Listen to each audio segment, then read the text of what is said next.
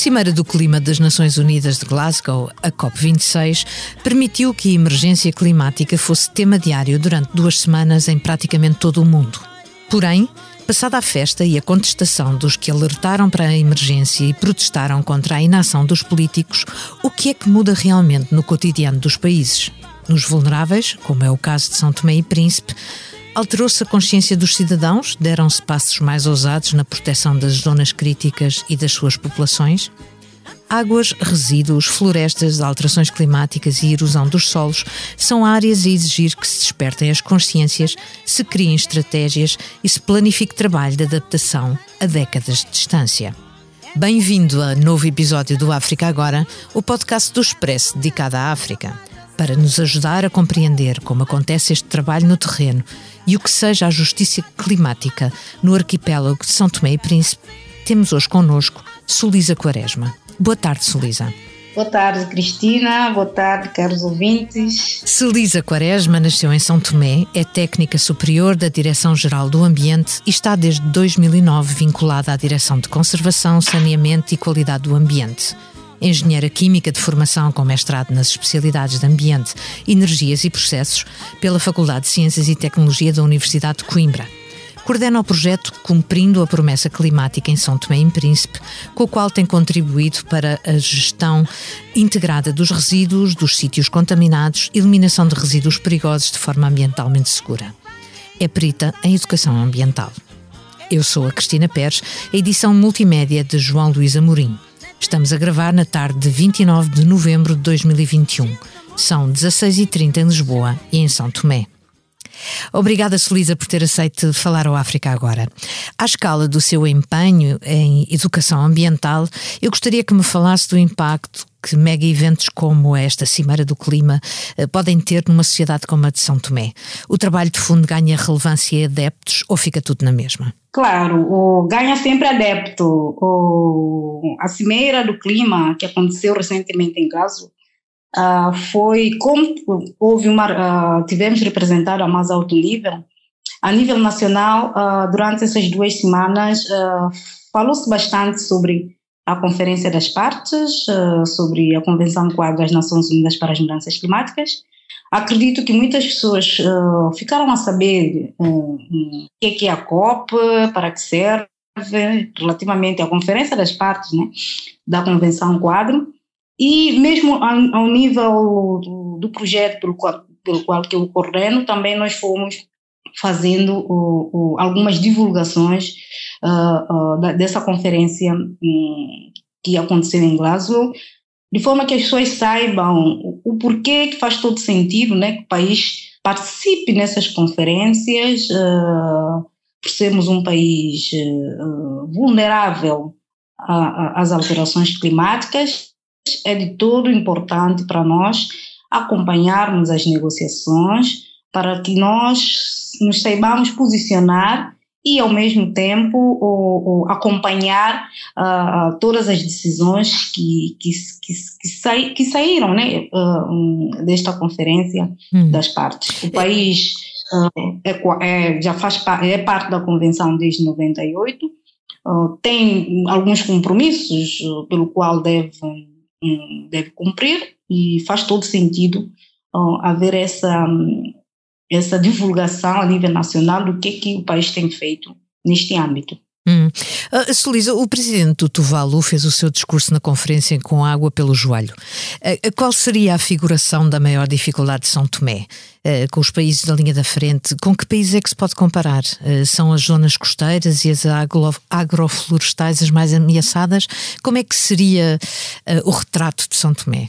Pois, nós, nós no, no, nos assimilamos juntamente com os países ilhas, né, como nossas, hum. e nós sabemos que não temos fronteira terrestre, a nossa fronteira ela toda marítima, e pela pequenez do país, uh, sabemos que qualquer alteração que houver na subida do nível do, do mar, uh, o país uh, terá logo o seu impacto significativo, sobretudo nas zonas costeiras, onde nos concentra um, grande parte da população sobretudo os pescadores, eh, se concentram muito na, no, no, litoral das ilhas Uh, pelo que uh, nós sempre nessas negociações o país fica sempre ao lado dos países ilhas, né, os CIDs, que são estados insulares, onde têm a mesma características que as nossas.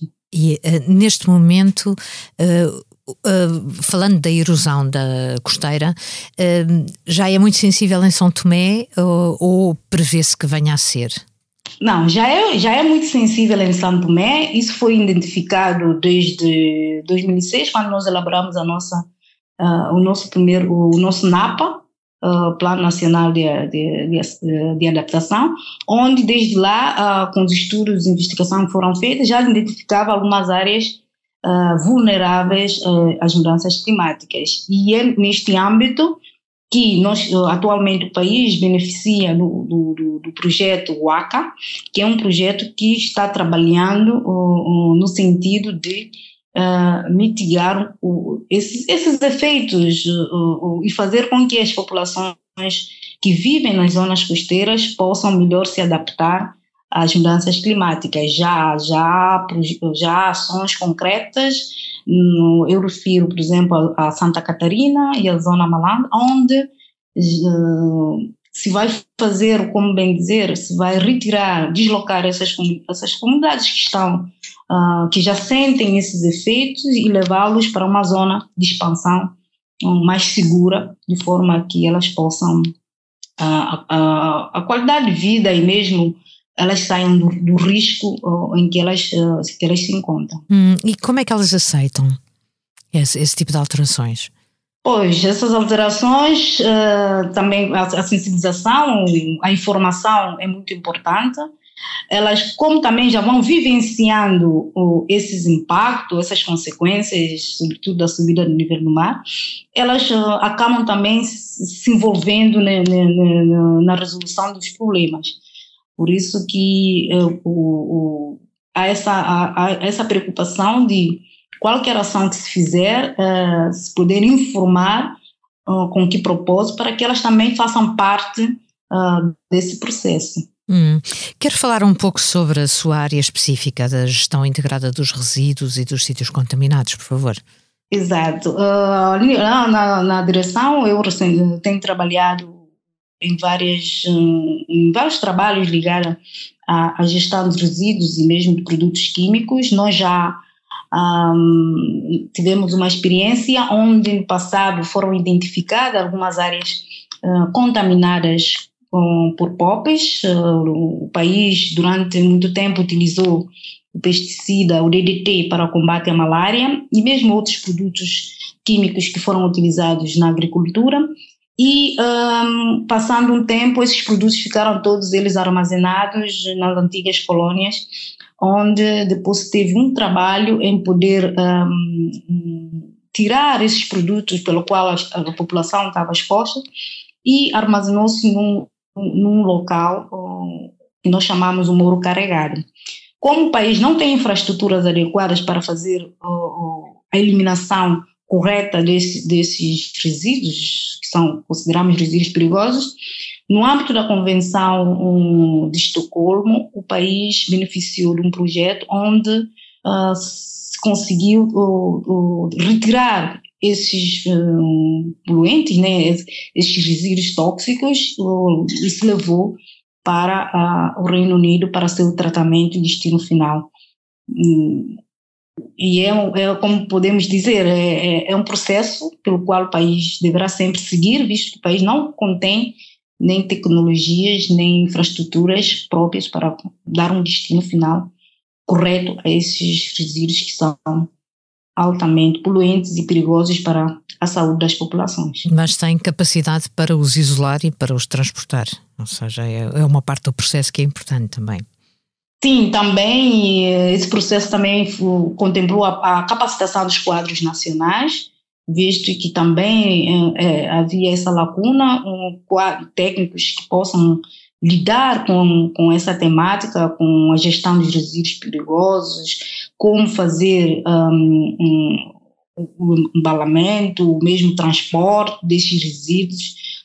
Uh, e também havia uma componente que tínhamos que obedecer às regras uh, da Convenção de Basileia, pelo facto que iríamos levar esse resíduo para outro país para ser tratado em, em outro país, pelo qual dispõe das tecnologias próprias e também tivemos que passar por todo esse processo, visto que o país também faz parte da Convenção sobre Brasileira, Movimento Transfronteiriço de Resíduos Perigosos. Hum. Tínhamos que obedecer todas essas regras internacionais.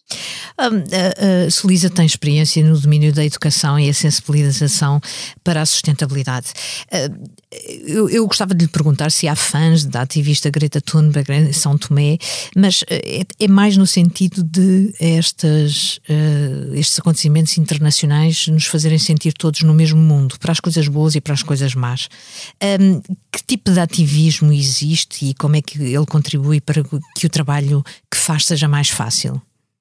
Existem alguns ativistas a nível nacional, o associativismo, mesmo o ativismo por parte, no âmbito do, do ambiente, das mudanças climáticas, precisa ainda ser bastante reforçada.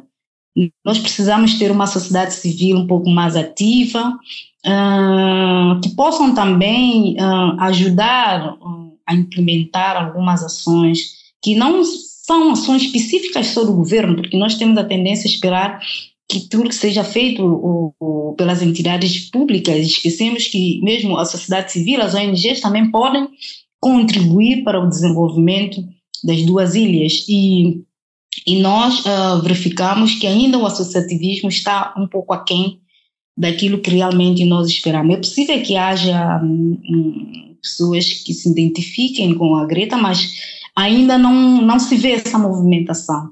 E o projeto Cumprindo a Promessa Climática tem, tem também como um desses objetivos podermos identificar os tais champions, jovens uh, ativistas que realmente abraçam a causa e que possam nos ajudar a, a, a divulgar, a passar a mensagem, sobretudo naquelas, naqueles lugares onde a informação, por vezes um, não chega, ou se chega, uh, não, não, chega no tempo que deveria chegar, ou da forma como deveria chegar, e o associativismo tem esse, pode contribuir uh, nesta vertente.